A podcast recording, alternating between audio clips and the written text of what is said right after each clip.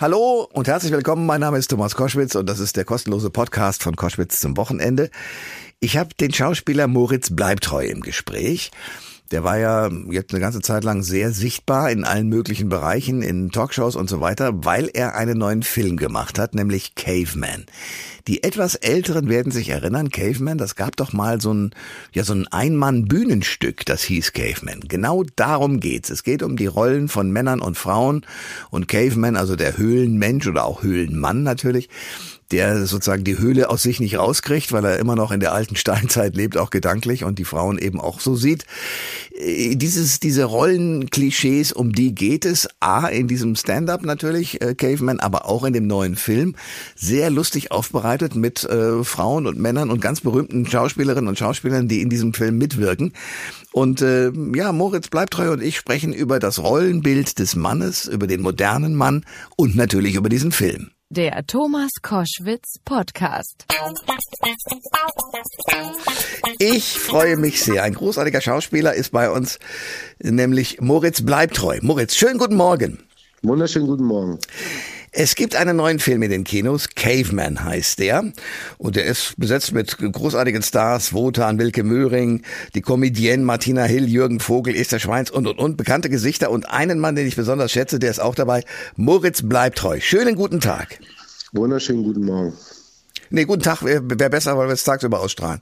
Moritz, so. guten, ja, guten Tag. Guten Tag. Ähm, äh, hast du schon mal selber jetzt in letzter Zeit wieder die Spülmaschine ausgeräumt, um mal gleich aufs Thema von Caveman zu kommen? Ich, ich, ich, ich mache die Spülmaschine doch hier und da, wobei das ist ja, gibt ja dann immer so ein bisschen so eine, so eine Rollenverteilung hier und da. Spülmaschine raus macht eigentlich mehr meine Frau, kochen und rein bin mehr ich. Okay. Aber das geht auch, also nicht immer, ne? Das ist, das wird nicht genau genommen. In Caveman, in diesem wunderbaren Film, ich habe ihn gesehen, äh, auf gut Deutsch der Höhlenmensch, da geht's um die ewige Geschlechterproblematik. Du bekommst den Mann aus der Höhle, aber die Höhle nicht aus dem Mann ähm, der hat damals schon irgendwie die Mammutknochen in der Höhle liegen lassen, heute sind es die Strümpfe. Äh, deine Rolle ist die eines Stand-up-Comedians, also zumindest ist das dein Traum. Und daher kommt Caveman ja auch. Ähm, war das der Grund zu sagen, ich spiele diesen Film, weil ich das, das, das, das Stand-up kenne? Nee, aber einer, also einer. Ich habe, ich weiß nicht, ich habe angefangen zu lesen und erst waren es einfach wirklich die, die unheimlich, wie ich finde, toll geschriebenen Dialoge, die Möglichkeit, mal wirklich ähm, Slapstick so ein bisschen auch spielen zu können. Das Spiel mit der Kamera, ähm, da, natürlich auch das Theaterstück als solches, ähm, da kam viel zueinander. Und ja, in der Summe, glaube ich, hat sich das auch äh, gelohnt. Es hat unheimlich viel Spaß gemacht, den Film zu machen. Thomas Hermanns, der ja im Grunde genommen äh, das, die Stand-up-Comedy nach Deutschland gebracht hat, berät dich in dem Film ja auch. Und ich hatte den Eindruck, du bist, äh, so spielst du es jedenfalls genial, ein guter Stand-up-Comedian. Wärst du das auch gerne oder hast da, hat das in deinem Leben gar keinen Platz? Nee, ich habe also über Stand-up habe ich in der Tat nie so richtig nachgedacht, obwohl ich ein riesengroßer Fan bin und äh, auch gucke und schaue, also ich, ich glaube, seit äh, Delirious und Raw von Eddie Murphy, hm. die ich zum ersten Mal gesehen habe, ich glaube, weiß nicht, wann das war, 94, 95 oder so, da fing das an. Da fing meine Begeisterung für Stand-up an, habe mir dann die ganzen amerikanischen Stand-Upper reingezogen und dann auch die, die zarten Anfänge, wenn man so will, von Stand-up-Comedy in Deutschland, ähm, bis zu dem Punkt äh, jetzt, wo wir mittlerweile richtig geile Leute haben. Nee, ich habe mir das selbst nie zugetraut, würde ich auch, glaube ich, nicht. Ist ein sehr eigenes Fach aber ich liebe es und, und schaue es unheimlich gerne. Damit geht's dir so wie mit dem Hauptdarsteller, der allerdings selbst Stand-up-Comedian werden will in dem Film, in Caveman. Um was geht's da eigentlich genau? Welche Rolle spielst du da? Ich äh, spiele den Bobby Müller, einen Autoverkäufer, der vielleicht so gerade jetzt an seine erste zarte Midlife-Kreises ranrutscht. Das mit der Frau ist alles ein bisschen schwierig, gleichzeitig und viel wichtiger es ist aber so, dass er sich mit seinem Leben nicht mehr so wirklich identifizieren kann und er diesen unausgelebten Traum hegt, der ihn seit seiner Jugendtage irgendwie verfolgt. Und das ist Stand-up-Comedian zu sein. Und er kommt in eine Situation, wo er, ja, wo, wo, er, wo er darauf gebracht wird. Es gibt ein Ausschreiben zu einer Stand-up, zu einem Stand-up-Wettbewerb, da meldet er sich an und macht mit. Und dann ähm, trifft er jemanden seinen eigenen Caveman, kann man vielleicht sagen. Und äh, dann geht's weiter. Ja, äh, warum glaubst du, bist du für diese Rolle gut geeignet? Denn der Produzent Christoph Müller hat ja gesagt, der und kein anderer. Dann musst du Christoph fragen. Das hilft natürlich gerne, das ist super. Ja. Aber das weiß ich natürlich nicht so genau. Aber ähm, es freut mich natürlich sehr. Ja, du spielst Thriller, du spielst Drama, du spielst Komödie.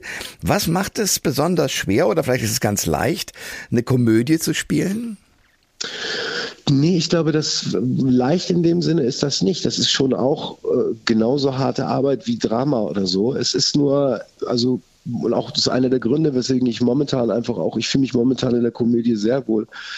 Einfach weil, ähm, ja, die Zeit ist ja dunkel genug da draußen und hm. wir haben den Film äh, gerade zu Beginn der Corona-Pandemie gedreht, also Anfang 2020 kommt jetzt endlich, muss man sagen, und ähm, zum Glück ins Kino. Ähm, und mir persönlich macht Comedy einfach äh, wahnsinnig viel Spaß. Gerade momentan, weil ich denke, es ist ja eh grau genug da draußen. Bisschen Lachen schadet nicht. Ihr habt eine Top-Besetzung in diesem Film, Stars, auch als Gäste zum Teil. Ist das so ein bisschen Klassentreffen für dich? Äh, wie muss ich mir die Drehtage da vorstellen? Auch das waren eigentlich relativ straffe Drehtage. Es ist ja nach wie vor so, wenn man in Deutschland einen Kinofilm machen will, dann muss man schon auch sehr effizient arbeiten. Und das ist ja auch, also Comedy, nur wenn man eine Comedy macht, ist es auch nicht so, dass alle da rumrennen und, und, und sich äh, beömmeln den ganzen Tag. Ne? Aber es ist schon, wir haben schon auch sehr viel Spaß gemacht. Also der, der Spaß gehabt. Der Film, äh, ich meine, das ist eine Screwball-Comedy. Es geht um ein ganz pointiertes hier und da auch immer ein Stück weit überhöhtes Spiel, was das Ganze auch besonders macht für einen Schauspieler. Und das macht natürlich natürlich schon unheimlich viel Spaß. Aber es war schon auch anstrengend, so ist das nicht. Deine Lieblingsszene? Meine Lieblingsszene, meine Lieblingsszene. Habe ich eine Lieblingsszene? Nee, ich glaube nicht wirklich. Ich bin eh immer schlecht mit Lieblings- und besten Sachen und so. Das kann ich immer, habe ich immer nicht so richtig. Gut, dann quäle ich dich nicht mit dieser Frage. Gut. Moritz Bleibtreu ist unser Gast. Ähm, jetzt sind äh, diese ganzen Unterschiede zwischen Männern und Frauen als Comedy-Thema auf Bühnen und Filmen ja schon ausgequetscht worden eigentlich. Bis zum geht nicht mehr. Wo ist da euer Film anders?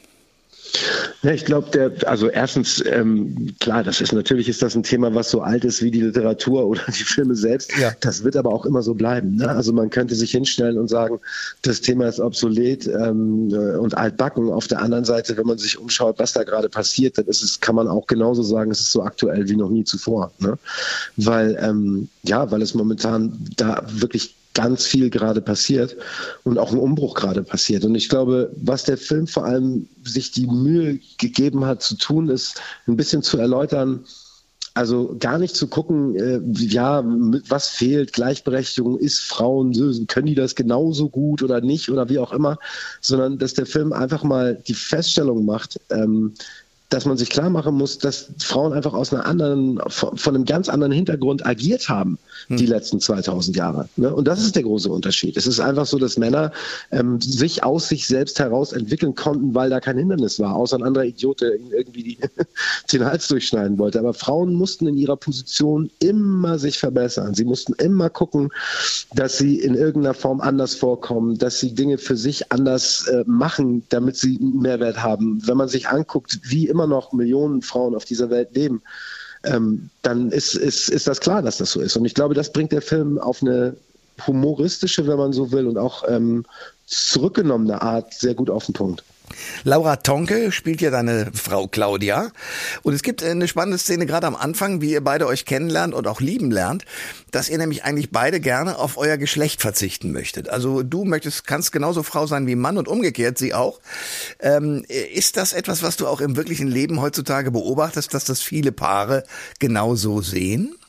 Ja, also man, ich glaube, man kann momentan kann man so ziemlich alles beobachten. Ne? Mhm. Also mich erinnert das so ein bisschen an die 70er Jahre, wo man irgendwie eigentlich jedes ähm, Norm, Werte, Rollenverständnis über den Haufen kippt und guckt, ähm, ja, kann man das nicht auch anders angehen? Und das passiert, glaube ich, zusehends momentan überall. Ob das gut oder schlecht ist, das weiß ich gar nicht zu bewerten. Dass sich das entwickelt und das, was passiert, das ist auf jeden Fall gut. Was daraus resultiert, wird man dann in ein paar Generationen sehen. Man dann schauen müssen. Ja, im Film ist es so, dass deine Frau Claudia, sagen wir mal, dir, da, ihrem Mann immer so eine Nasenlänge voraus ist. Beobachtest du das auch um dich herum? Also sind Frauen ihren Partnern gerne mal um diese Nasenlänge voraus? Ich glaube, so richtig verallgemeinern kann man das natürlich nicht, aber, aber Frauen sind schon ähm, also ich beobachte das vor allem eher bei Kindern. Wenn ich mir die Entwicklung von Kindern angucke, dann habe ich schon das Gefühl, dass Mädchen meistens im selben Alter so ein Stückchen weiter sind, ne? ein Stückchen weiterentwickelt, ein Stückchen schlauer, ein Stückchen, einfach ein Stückchen weiterentwickelt. Insofern, das kann schon, das kann schon gut sein. Gleichzeitig hüte ich mich davor, diese, ja, zu sagen, hm, das ist so und das ist so, weil ich glaube, darum geht es ja auch gerade, dass ja. genau das zur Frage steht, ne? ob, das, ob man das überhaupt so sagen kann. Was macht denn für dich einen modernen Mann aus? Einen, aus dem die Höhle auch mal raus ist oder kriegen wir die nie mehr aus uns raus?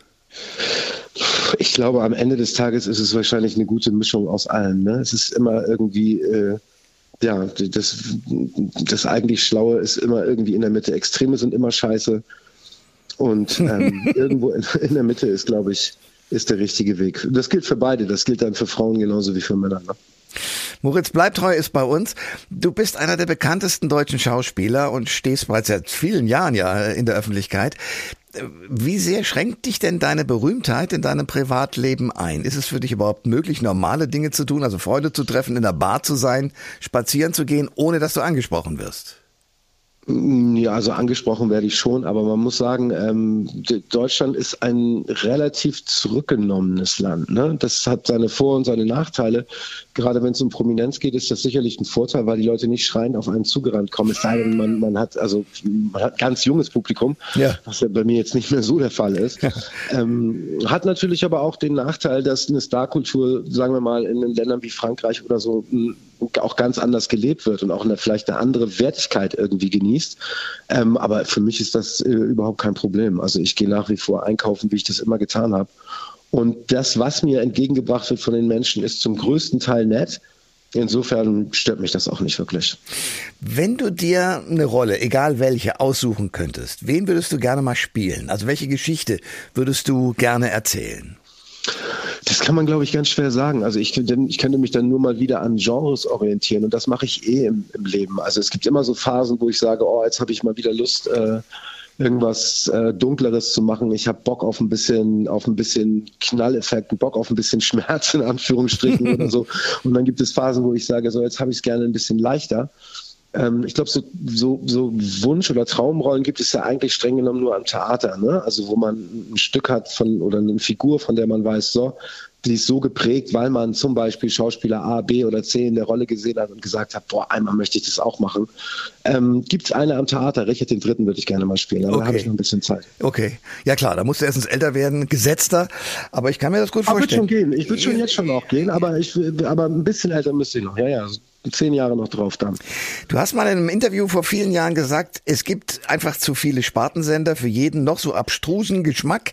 Als ich zwölf war, hat man Wetten das geguckt und am nächsten Tag hat die ganze Schulklasse darüber geredet. Das Fernsehen war ein verbindendes Medium und hat Menschen zusammengebracht. Heute isolieren die vielen Spartensender. Jede Art von intelligenter Unterhaltung ist doch nur dann gut, wenn ich sie danach teilen kann. Äh, also das heißt, du unterstelltest den Fernsehmachern damals, äh, dass sie den Respekt vor ihrem Publikum verloren haben. Jetzt machst du fast selbst nur noch Kino. Ist das sozusagen deine Antwort auf diese Situation? Nee, das ist ja auch nicht so. Also ich mache ja auch nicht nur Kino. Ich habe, das ist lange her, das ist bis ich Schuld damals gemacht hatte, habe ich, glaube ich, 17 Jahre am Stück nur Kino gemacht. Und äh, ja, und nach wie vor ist das auch der Ort, an dem ich mich am allermeisten zu Hause fühle. Ich, ich, ich genieße das Gemeinschaftsgefühl.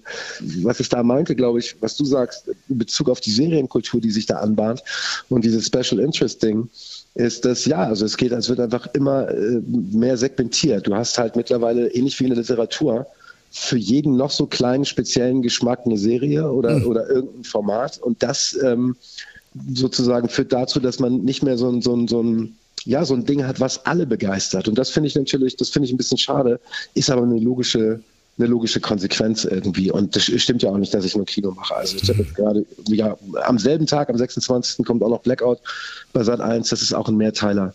Also das hat sich so verändert, auch glaube ich, das gesamte, das gesamte Vertriebssystem im Film. Ja. Das, ähm, ja, das ist mittlerweile ja ein, ein, ein Riesenpool geworden. Wie stehst du zu Streaming-Diensten? Ähm, genau, also ja, es ist ich, ich persönlich Mehrteiler Serien. Äh, ich finde Sechsteiler mag ich gerne. Es ist, ich, es ist ein bisschen wie in der Rezeption. Alles über sechs Teile hinaus gucke ich ungern, also ja, eher ähnlich. selten. Ja.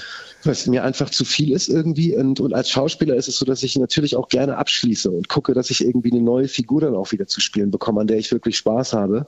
Ähm, aber gleichzeitig muss man natürlich sagen, die Streamer haben das deutsche, äh, die deutsche Filmlandschaft äh, so schnell so extrem beflügelt wie noch nichts äh, in den letzten 25 Jahren, in denen ich Filme mache. Also ja.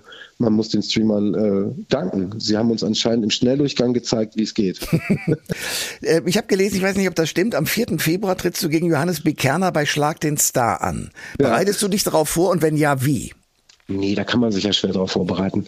Das ist ja, du hast ja keine Ahnung, was da kommt und ich, das, nee, ich lass das mal so auf mich zukommen und guck dann mal. Okay, ich guck auch mal. Moritz, bleib treu. Ich danke dir sehr für dieses Gespräch. Der neue Kinofilm ist da, Caveman. Sehr sehenswert. Alles Gute, mein Lieber. Vielen Dank, Dankeschön. Tschüss. Tschüss. Alle Informationen zur Sendung gibt es online auf thomas-koschwitz.de.